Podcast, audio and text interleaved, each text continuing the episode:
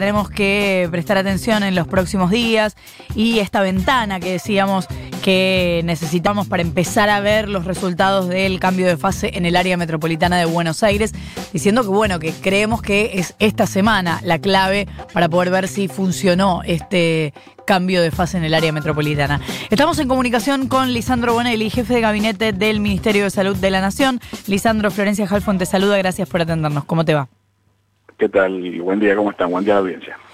Eh, ¿Es así? ¿Tenemos que mirar esta semana para entender un poco si funcionó este cambio de fase en el área metropolitana o ya sabemos si funcionó o no?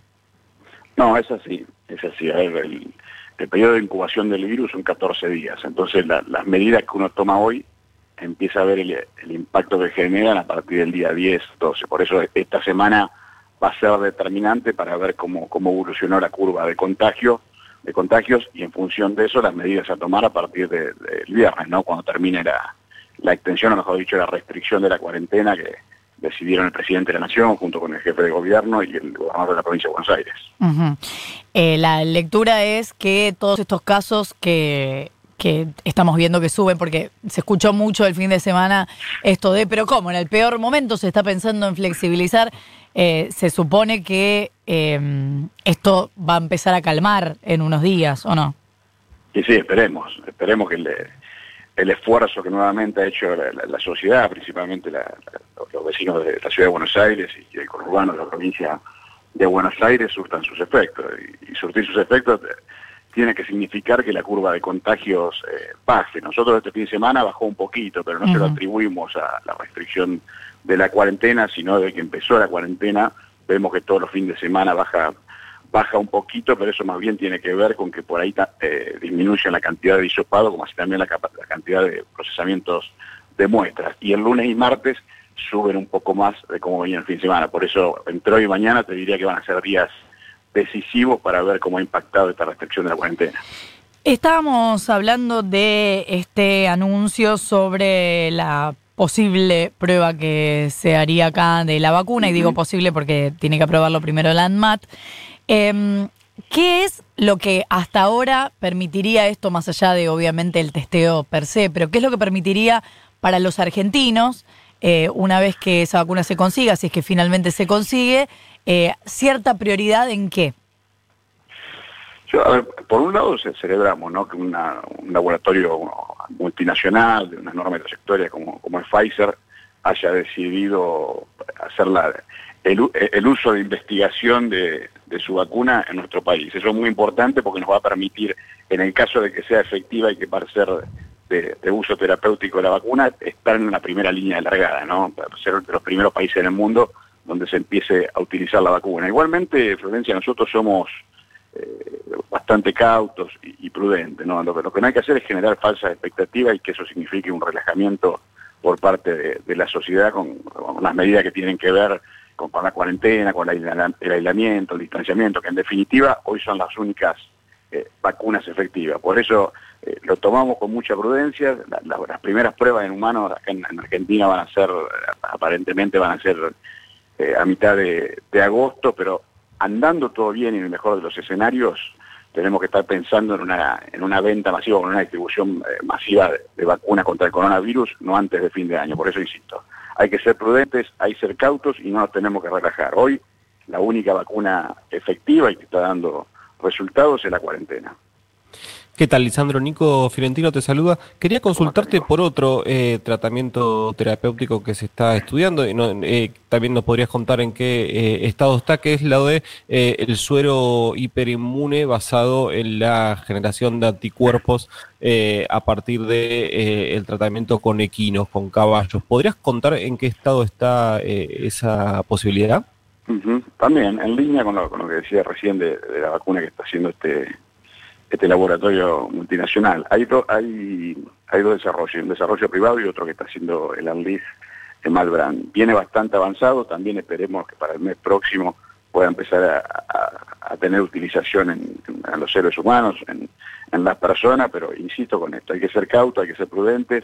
Todavía digo, el uso del plasma de convalecientes de humanos en humanos todavía no, no ha mostrado resultados positivos. Mejor dicho, los resultados que ha mostrado han sido bastante dispares. No, se puede estar hablando de que de que es una eh, que es un tratamiento que esté dando resultados efectivos y que, sirva para combatir la pandemia, para combatir el, coronavirus. Por eso me parece que hay que ir, como, como decía un técnico, hay que ir paso a paso, hay que ser prudentes, e insisto con esto, ¿no? la, única vacuna efectiva hoy es el aislamiento, es el distanciamiento, la no utilización del transporte público, eh, la higienización, el uso del tapaboca, esas son las cosas que creo que nosotros tenemos que, insistir mucho y que no tenemos que dejar de lado. Y más si vamos a una etapa de, relajación de, esta cuarentena, ¿no? La, responsabilidad individual vinculada a estas conductas va a ser muy importante para enfrentar esta pandemia en los tiempos que vienen. Un técnico que venerás, Lisandro, decir la verdad, como hincha de Racing, tampoco hagámoslo distraído. Iba, o sea que cuando lo veía, lo veía pensar iba a decir un gran técnico, pero digo, no, no, quiero que, que, se vea cierta parcialidad. Pero sí, sí, Mostaza no ha dado una gran alegría a los hinchas de Racing. Lisandro, eh, la primera pregunta es si es requisito ser hincha de Racing para entrar al ministerio. No, mentira, esa no es una pregunta. La, no, la pregunta es, tiene un componente eh, técnico, pero también eh, político. Hoy se van a reunir Axel Kisilov y Horacio Rodríguez Larreta para definir, empezar a definir cómo va a continuar la cuarentena en el área metropolitana. Y mm, quería conocer tu opinión sobre la posibilidad o la inconveniencia o la conveniencia de eh, una estrategia diferenciada eh, de un lado y de otro lado de la General Paz y del Riachuelo? No, yo, yo no veo. el mismo escenario que, que por suerte eh, se viene llevando adelante desde que empezó la cuarentena, ¿no? Un trabajo conjunto, sin distinción de partidos políticos, donde se ha mostrado una enorme eh, unidad política y una enorme unidad de acción entre el jefe de gobierno, el gobernador, el presidente y el resto de los gobernadores, ¿no? Cuando uno mira las acciones que se han tomado desde el inicio de la pandemia, ve que acá no, no, ha habido diferencias políticas y todos tiramos para el mismo lado y tenemos como único objetivo terminar con esta pandemia. Me parece que son de las eh, a ver, son de, las enseñanzas o aprendizajes que no tienen que dejar a los argentinos, esta forma de, actuar y, de accionar, ¿no? Cuando uno actúa con, unidad política, insisto, cuando uno actúa eh, sin mirar las distinciones políticas, los resultados los logra. Y ojalá que, este eh, aprendizaje, que esta enseñanza nos sirva para enfrentar el resto de los problemas que tenemos los argentinos. Lisandro, em, la semana pasada hablábamos con el ex ministro, ex secretario de Salud, Rubinstein, eh, y le preguntamos por este cuestionamiento que hizo el Ministerio de Salud actual por eh, una renegociación de precios en la gestión de Rubinstein a favor de un laboratorio, así era el planteo. Y Rubinstein se molestó mucho, dijo que él es honesto, que su gestión fue transparente, dio algunas explicaciones sobre el funcionamiento de esto, dijo que no tenía asidero y que lo lamentaba por Gines. A ver, eh, Rubinstein no, no fue honesto por varias razones, principalmente no fue honesto porque no cumplió con los objetivos que tiene que cumplir eh, un ministro de salud cuando está a cargo de, un ministerio. O sea, no, no honró el cargo ejerciéndolo y lo quiere honrar ahora una vez que está fuera del ministerio. ¿A qué me refiero con esto? Durante su gestión, primero dejó que, el presidente Macri, el presidente Macri, pase lo, pase de ministerio a secretaría, o sea, no desvalorizándolo y, y quitándole la prioridad que tiene que tener eh, el área de salud. Después discontinuó todos los programas eh, del Ministerio, el programa de, salud sexual, el programa eh, remedial, el programa de HIV, también discontinuó todos los programas de vacunación. Y eso significó, por, entre otras cosas, que vuelva a ser campeón a la Argentina después de 20 años. Por suerte, con el esfuerzo de todos los argentinos y Argentina, logramos nuevamente eh, erradicarlo y hace más de tres meses que no hay un caso de sarampión en Argentina. Pero digo, más allá de esto, que Rubin fue parte de un proceso de desmantelamiento de la salud pública en Argentina y con respecto a la, pregunta puntual de, la denuncia que, que, que formulamos la, semana pasada desde el Ministerio, en líneas generales, eh, ¿qué, es lo que sucedió? O mejor dicho, cuáles fueron las acciones que hizo eh, el ex secretario de Salud, Rubin eh, autorizó la redeterminación de precios. ¿Qué significa esto? Cuando se llama una licitación, para comprar, por ejemplo, X medicamento, ¿no? Entonces, el oferente, en este caso un un laboratorio, se presenta, presenta la oferta. De ahí hay todo un proceso hasta la adjudicación. Hasta el momento de la adjudicación, el oferente, si varían las circunstancias macroeconómicas, por ejemplo, que se dispare el dólar, hasta el momento de la adjudicación tiene la posibilidad de retirar la oferta, ¿no?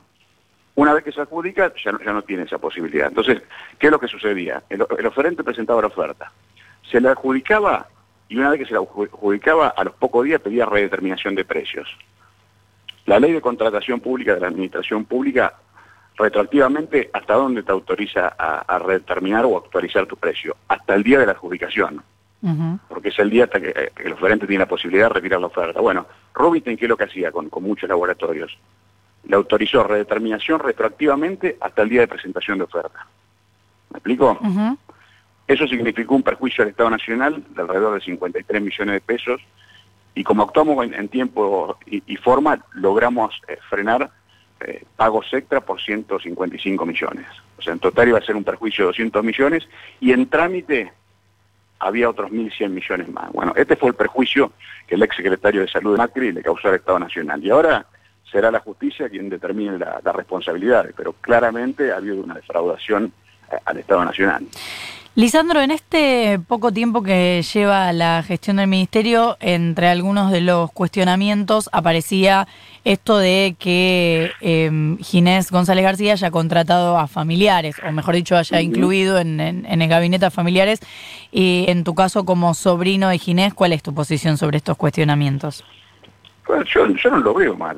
Siempre, acá lo importante es que las personas sean idóneas, ¿no? Cuando uno llega a un ministerio, un lugar de tanta importancia, los lugares a ocupar son muchísimos. Yo en el caso puntual soy sobrino de Ginés.